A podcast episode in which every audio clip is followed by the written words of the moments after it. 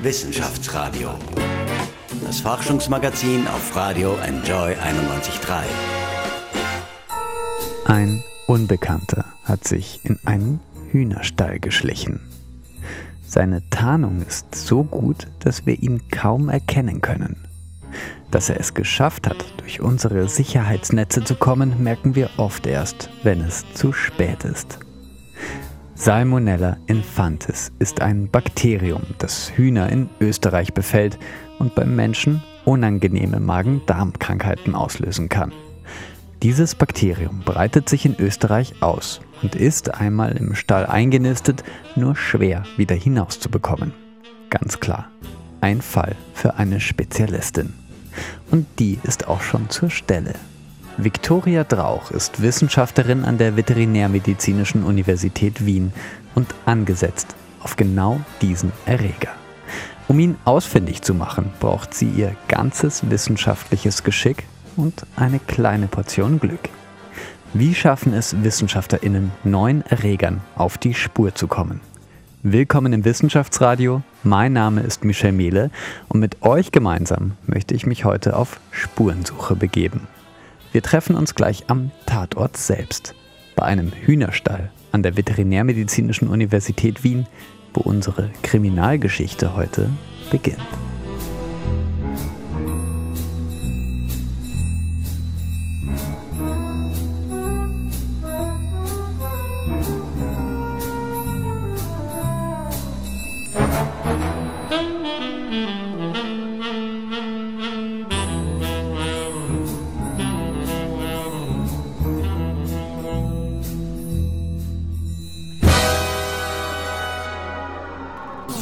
Wissenschaftsradio. Das Forschungsmagazin der FH Wien der WKW. Willkommen im Wissenschaftsradio und hallo Viktoria Drauch. Hallo, herzlich willkommen auch von meiner Seite. Wir suchen ein Phantom, ein paar Nanometer groß, aber trotzdem relativ unangenehm. Salmonella infantis ist eine Salmonellenart. Aber was ist das genau? Gib uns mal einen kurzen Steckbrief. Salmonella infantis ist ein gramnegatives Bakterium und das Spezielle an diesem Bakterium ist eben, dass es zoonotisches Potenzial hat. Das heißt, dass sozusagen von Tier auf den Mensch übertragbar ist und dann im Menschen auch eine Krankheit auslösen kann. Ja, was passiert denn mit uns, wenn wir Salmonella infantis bekommen? Also Salmonella infantis in unserem Körper verursacht vor allem Magen-Darm-Symptome, also zusätzlich auch Fieber, aber es kann dann zu Durchfall, Erbrechen kommen und treibt da sozusagen sein Geschehen. Und äh, wo kann man sich das einfangen? Also einfangen kann man sich leider sehr oft übers Essen wenn wir sozusagen tierische Produkte haben, die unzureichend erhitzt werden. Wir sind jetzt bei dem Hühnerstall von der Veterinärmedizinischen Universität Wien. Man hört sie jetzt auch schon ein bisschen. Und äh, hier scheint alles ganz ruhig zu sein, aber der Schein könnte trügen.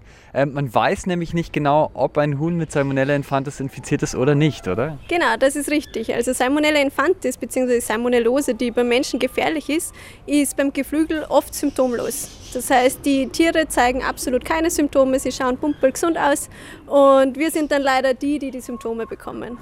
Das heißt, das macht es doppelt schwierig für einen Bauern eigentlich ob diese Hühner mit diesem gefährlichen Stamm infiziert sind. Was kann man denn dagegen dann überhaupt tun?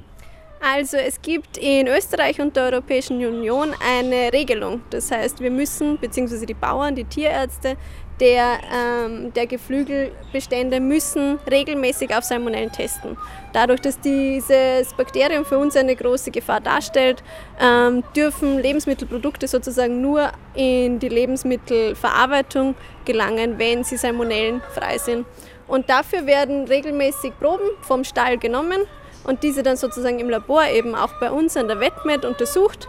Und dann können wir feststellen, ob Salmonellen im Stall vorhanden sind oder nicht.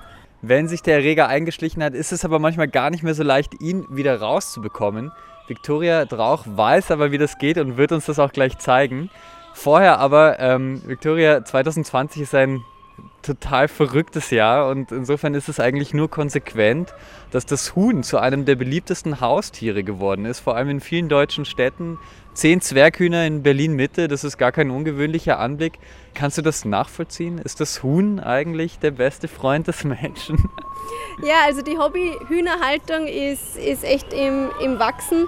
Ähm, und ja, ich kann es schon auch nachvollziehen. Also meine Oma hat selbst auch Händel, Hobbyhühner sozusagen und ähm, sind wahnsinnig interessierte und auch gescheite Tiere. Also das glaubt man gar nicht, wie, wie die einen Charakter zeigen können und wie sie selbst dann auch sozusagen eine Bindung zum, zum Menschen aufbauen können. You've got a friend in me. You've got a friend in me. When the road looks rough ahead and you're miles and miles from your nice warm bed. You just remember what your old past said. Boy, you got a friend in me.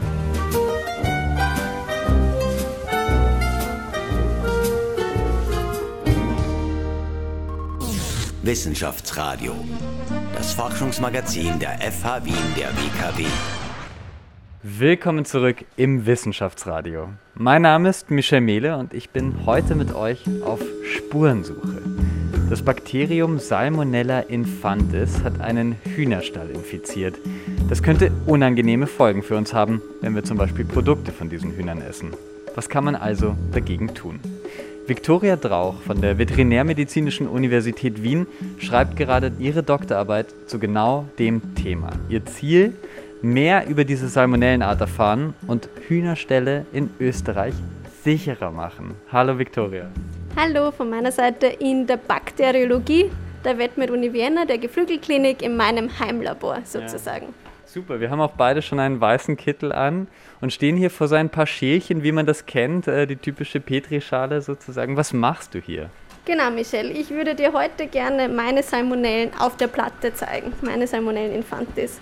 Ähm, wir sehen sie hier auf einem speziellen Nährboden, der sozusagen Salmonellen schwarz anfärbt. Und was wir hier in der Bakteriologie dementsprechend machen, ist, wir schauen uns verschiedene Salmonella infantis Stämme an und ähm, versuchen herauszufinden, wo der Unterschied in diesen liegt. Gibt es welche, die resistenter sind? Gibt es welche, die sensibler sind? Ähm, beziehungsweise, wie können wir diesen Unterschied mit dem Unterschied, den wir aber in der Praxis sehen, das heißt, in der Praxis sehen wir eigentlich oft ähm, im Norden von Österreich sehr, sehr sensible Stämme, Stämme, die leicht durch Desinfektionsmittel eliminierbar sind, ähm, die auch gegen Antibiotika eigentlich sehr sensibel wirken. Und dann wiederum im Süden Österreichs, also in den Bundesländern wie Kärnten oder Steiermark, haben wir es mit sehr resistenten Salmonella infantis Stämmen zu tun. Und diesen Unterschied möchten wir jetzt sozusagen im Labor auch finden, damit wir ihn besser verstehen können. Ja. Das ist eigentlich interessant. Ich habe eine Statistik gesehen, auch dass Salmonellen so um die 2000er Jahre eigentlich ein viel größeres Problem waren. Es gab viel mehr Ansteckungen. Wie ist das jetzt? Also die Salmonellenansteckung per se ist rückläufend, das stimmt, weil wir in verschiedensten Tierarten Impfungen haben. Das heißt sozusagen unsere Geflügeltiere, unsere Händel werden zum Beispiel gegen Salmonellen geimpft. Und es gibt ja verschiedene Salmonellen-Serovare. Also da gibt es jetzt im Moment drei. Serovar ist. Genau. Ähm, also Serovar bestimmt sozusagen eine Salmonellenart. Es gibt 2400 verschiedene Salmonellen-Serovare. Die unterscheiden sich leicht.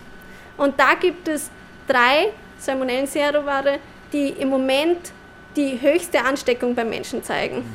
Und dazu gehört Infantis.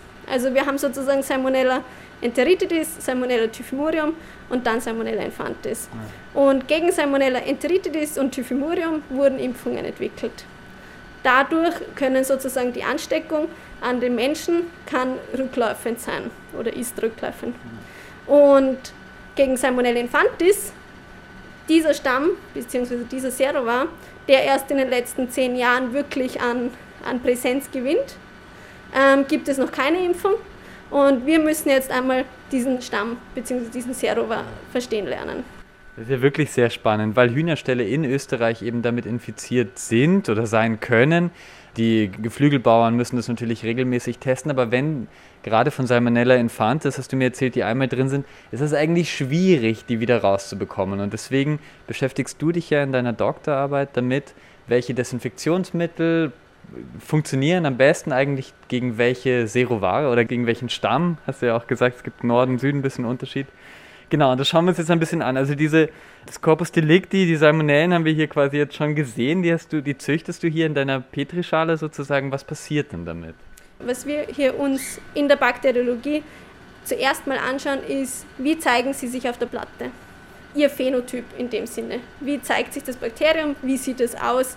Welche Eigenschaften hat es, die es dann uns wirklich makroskopisch ähm, zeigt? Zum Beispiel manche sind schwarz, manche sind gelb. So sehen wir das gerade hier auf den Platten. Ja. Richtig. Der nächste Schritt ist, dass wir dann den Genotyp untersuchen. Das heißt, wir schauen uns nicht nur an, wie zeigen sie sich, sondern wie ist auch vor allem zum Beispiel ihre DNA aufgebaut.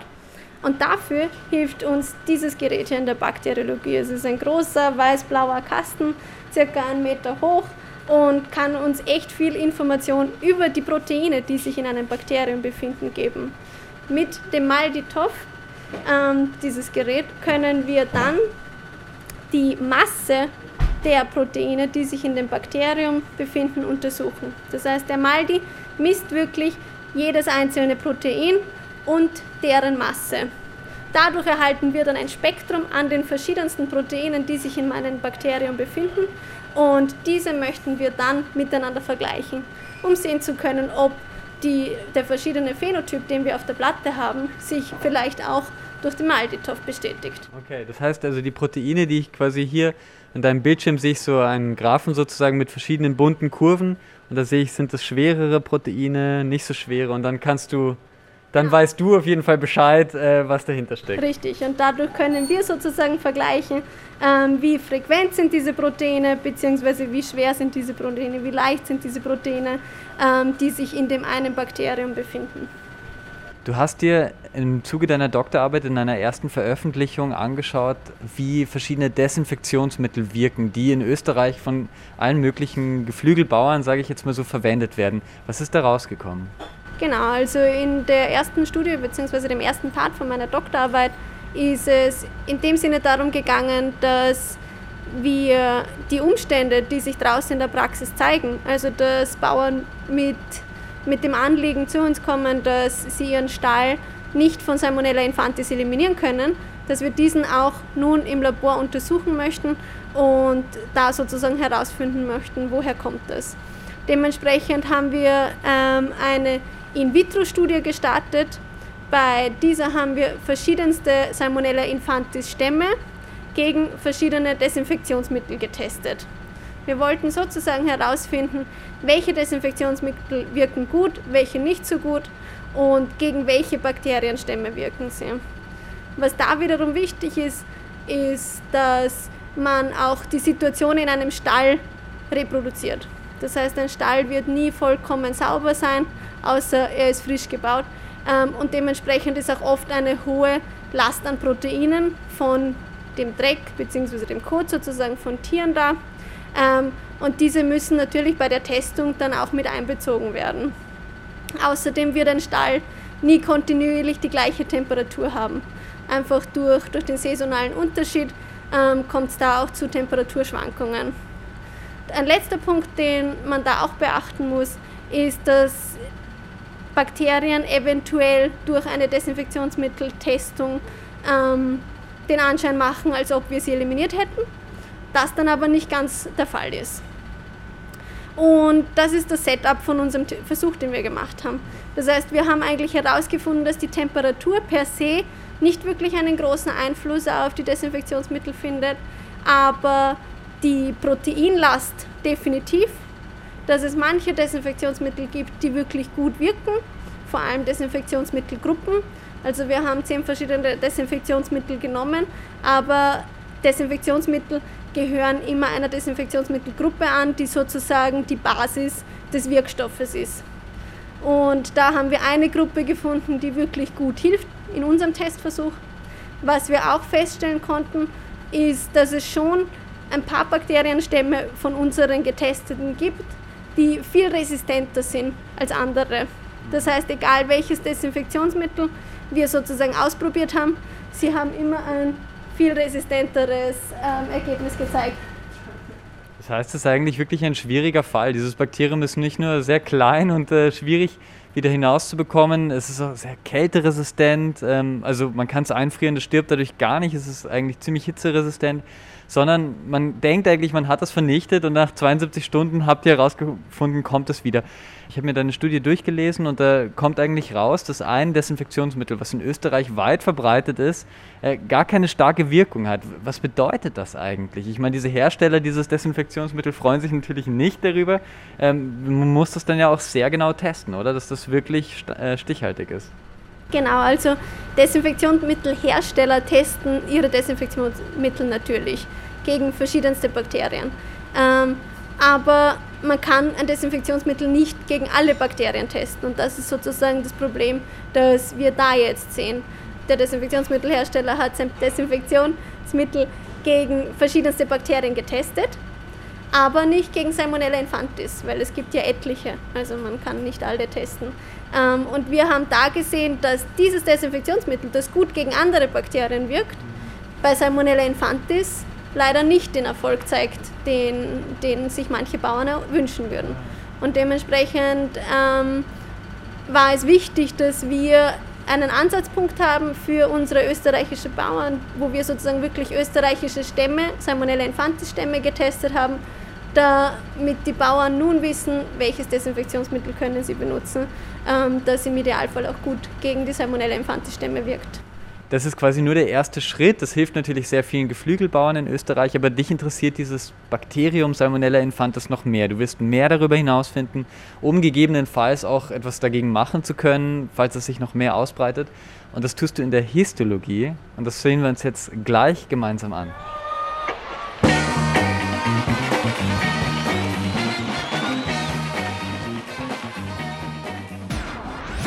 Wissenschaftsradio. Forschung einfach erklärt. Präsentiert von der Fachhochschule Wien der WKW auf Radio Enjoy 91.3. Willkommen zurück im Wissenschaftsradio. Wir sind heute auf Spurensuche nach dem Salmonella infantis Bakterium, ein ja, sehr kleines und durchaus auch sehr unangenehmes Bakterium, wenn man es erwischt. Viktoria Drauch äh, ist Doktorandin an der Veterinärmedizinischen Universität Wien und sie hat uns heute schon so ein bisschen durchgeführt auf ihrer Spurensuche, auf ihrer Detektivarbeit. Wir sind jetzt hier quasi in der letzten Station gelandet, der Histologie. Hallo Viktoria. Hallo von meiner Seite. Wir haben schon ein bisschen gelernt dadurch, was du machst, quasi. Wie bekommt man es aus den österreichischen Ställen wieder hinaus, falls es mal die Hühnerstelle infiziert haben sollte. Aber dich interessiert das noch mehr, du willst es noch genauer erforschen. Und dafür hast du jetzt quasi mit dem Mikroskop hier ein Bild aufgeworfen. Wir sehen eigentlich die innere Darmwand von einem Huhn und in braun markiert, sehr fantastisch, dass man das machen kann, in braun markiert sehen wir die einzelnen kleinen Bakterien. Was siehst du dir da genauer an? Genau, also der erste Part von meiner Arbeit war eben, dass wir sozusagen die, den Phänotyp, das Aussehen von dem Bakterium auf der Platte darstellen wollen. Dann wollten wir herausfinden, ähm, wie verhält es sich mit Desinfektionsmittel, was aber zusätzlich sehr, sehr wichtig ist, ist, wie verhält es sich im Tier per se? Was macht es dort? Also es ist in dem Sinne symptomlos beim Geflügel. Das heißt, das Huhn zeigt keine Erkrankung, aber wir würden gern sehen, weil wir wissen ja, dass das Bakterium im Huhn ist, sonst könnten wir ja uns sozusagen damit nicht anstecken, was, was verursacht das da drinnen. Und dementsprechend gibt es zum Beispiel in der histologischen Diagnostik die Möglichkeit, wenn wir uns sozusagen unter dem Mikroskop unser Organ anschauen, dass wir dann herausfinden können, ähm, wo genau sitzt das Bakterium im Darm. Sitzt es vielleicht nur an den Darmzotten oder gelangt es auch weiter hinein in das Gewebe per se. Und das müssen wir herausfinden, um lokalisieren zu können, um sozusagen, wie du schon gesagt hast, ähm, die Spur von dem Bakterium zu finden. Wie viel kannst du uns schon darüber erzählen? Noch nicht zu viel wahrscheinlich, das wird noch erst veröffentlicht. Genau, also ähm, wir sind da gerade an, an der Arbeit dran, dass wir das Bakterium sozusagen histologisch darstellen können, aber dazu gibt es per se noch, noch keine Ergebnisse. Du bist jetzt schon eineinhalb Jahre als Doktorandin an der Veterinärmedizin und du hast noch so eineinhalb Jahre vor dir, dann ist dein Doktor quasi abgeschlossen. Wie ist das für dich eigentlich, so als ja, junge Wissenschaftlerin hier zu sein und zu arbeiten?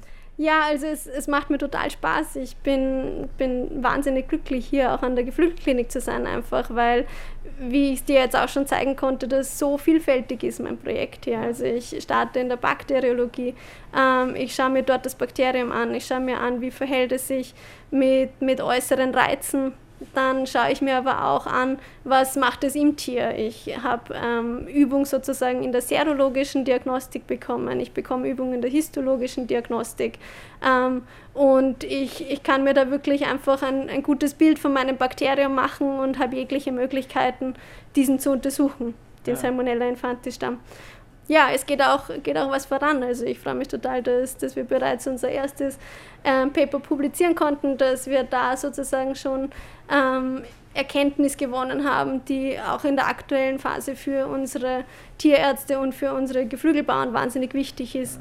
Und ähm, freue mich eigentlich schon auf die nächsten eineinhalb Jahre, um noch mehr herausfinden zu können, cool. wie es mit Salmonella Infantis weitergeht. Ja, spannend. Wir haben in der Musikpause auch ein bisschen gesprochen, wie Wissenschaft funktioniert, nämlich dass es nicht immer gleich klar ist, äh, dass sie Antworten liefern kann, immer ganz klare Auflösungen. Wie siehst du das eigentlich gerade so in dieser gesellschaftlichen Diskussion? Was, äh, alle Menschen reden über Covid, äh, verstehen oder verstehen nicht, warum das Virus so oder so funktioniert. Wie fühlst du dich da selber als Wissenschaftlerin, wie Leute damit umgehen? Ähm, ja, es ist, es ist schwierig. Äh, wir hier an der Veterinärmedizinischen Universität, wir, wir sind da eigentlich in dem Sinne vom Fach, weil wir, wir kennen diese Viren. Diese Viren sind genauso im Geflügel. Es gibt einen Coronavirus, der auch ähm, in den Geflügel, also in den Hühnertieren, sehr aktuell ist, beziehungsweise schon jahrelang aktuell ist. Und wir machen genau die gleichen Testungen wie jene, die in der Humanmedizin sozusagen ähm, derzeit für die Covid-19-Diagnostik durchgeführt werden. Ja.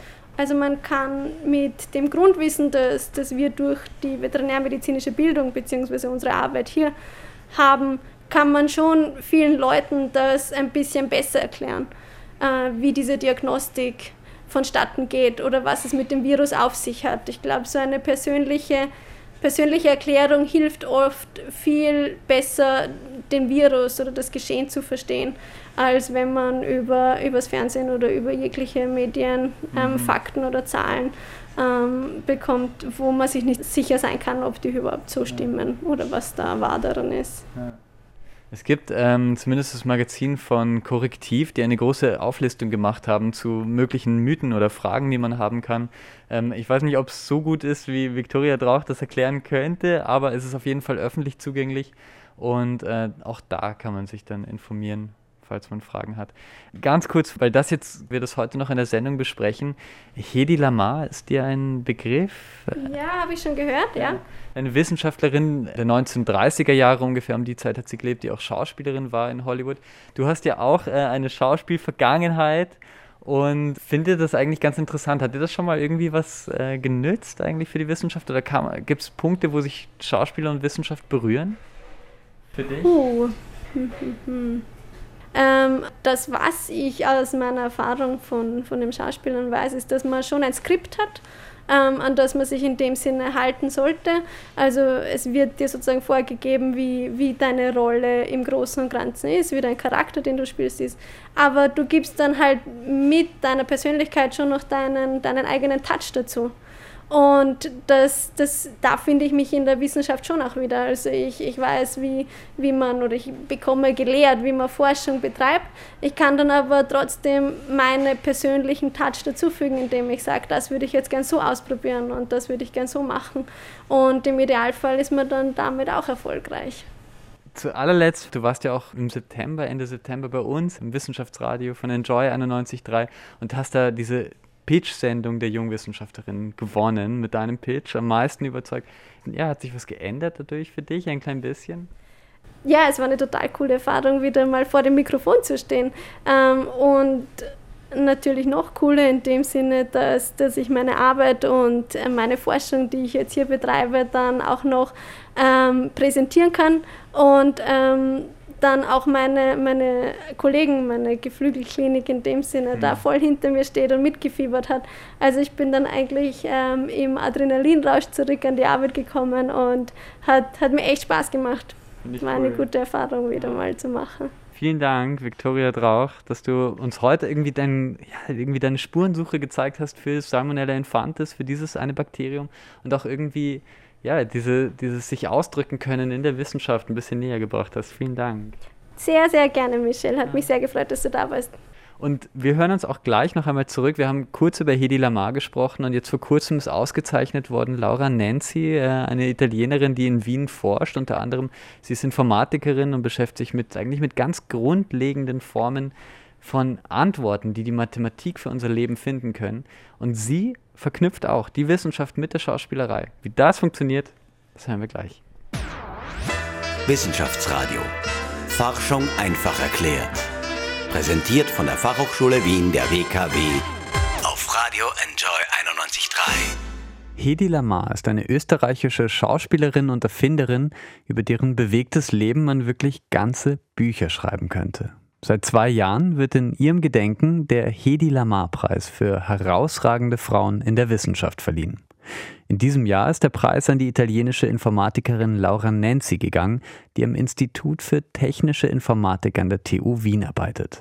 So wie die berühmte Hedi Lamar verbindet auch Laura Nancy Wissenschaft und Schauspiel miteinander und ich möchte mit ihr darüber sprechen, wo sich die beiden Felder berühren und uns einen Überblick über ihr Forschungsfeld geben, das zugegeben etwas abstrakt ist, nämlich das Forschungsfeld der formalen Methoden, mit denen wir zum Beispiel die Sprache künstlicher Intelligenzen verständlich machen können. Sie ist jetzt mit uns am Telefon und wir sprechen auf Englisch. Hello Laura. Hello Michelle. First of all, all the women we talk to or about in the show today are scientists and have done or are still doing acting, just like you. So where do acting and science meet? Actually, my parents had a uh, a company of theater in Venice, amatorial one. Oh, wow. So I was always uh, inside the inside the topic, I would say. But but um, until high school, I always say that no, I will never play in my life. That's enough. My parents. Then I try in the school, and um, yeah, I fall in love. So um, I always had the theater and. Uh, what I was studying uh, in parallel, actually, for for several several years. Um, even when I started to study maths, there, there were periods where I was doing more theater than, than maths, and periods more maths than theater. And um, just a couple of years ago, uh, came in my mind this idea that I could try to put together my two passions and do it something about about scientific theater. So with scientific theater, I mean to really try to uh, bring a scientific topic uh, in a stage and to try to give the feeling of something uh, that it's uh, hard usually to understand uh, using different uh, communication way methods. That is not just verbal communication but also like moving sounds. Uh, but can you give us an example, maybe, of a play you did? So in Trieste, there was a, a big festival uh, that is called Europe City of Science, and this time was Trieste. There were several events around the city. And one was done with this actress that she was uh, collecting a number of uh, researchers and tried to work with them to a monologue of a scientific topic. So she know that I was doing theater, so she asked me to do one of these. And I wrote a monologue about cyber physical system. And then I've done a, a play about uh, discrimination of women in science with other people. I mean, I did. I, I was just acting there. I didn't organize anything, and it was really nice uh, to like understand uh, what's happening in the past and what is the situation now, because we are still far away from a total parity of uh, of the sex. Yeah, tell me. Equality. For example, one character, one situation, uh, which is really in your in your mind. So one one scene in this in this play is uh, um, where there is this a number of uh, women that are discussing about uh, the present situation in a in a way that they are they seems like men, but they are women, and they are saying like, uh, I'm happy that most of the leader in the world now are are male because they could fix this situation of coronavirus. And uh, and then they start to do some example of uh, not really good way to control the, the virus. And they say ah but no if you think like and then they say no but good that they are not woman because they are too emotional. They cannot uh, manage. And then they one say but there is um, merkel that she she did a good job. And then they say well that's not a really good example of woman. And then uh, as joking and it's like that men playing woman woman playing men.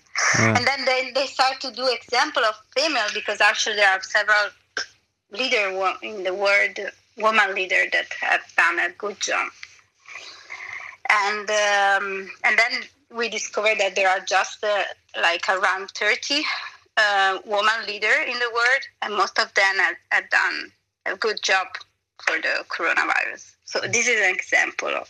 Yeah. Super, yeah. It yeah it makes some things uh, clear for a moment uh, to your mind. Yeah, like in New Zealand or in Taiwan, uh, in Finland. Um, there are all examples where the situation was managed pretty good. They were all women. So you deal with artificial intelligence. It's a trending topic, but your field, your field where you really do the most work, is less known to the general public. That's formal methods. What are you doing there? So actually, exactly, I'm I'm not I'm deal not a lot with artificial intelligence. I'm, I'm deal trying to um, control artificial intelligence and exploit machine learning. But yes, my, my main topic is formal methods that is uh, about uh, defining languages to describe a system and the behavior of the system. So in particular, I work in a subfield of formal methods that are temporal logics. And temporal logic are uh, logic. So you have the the operator of the logic like negation, conjunction, disjunction, where you can write uh, some formula that are used to describe uh, the behavior of a system. And behavior of the system, I mean like the evolution in time.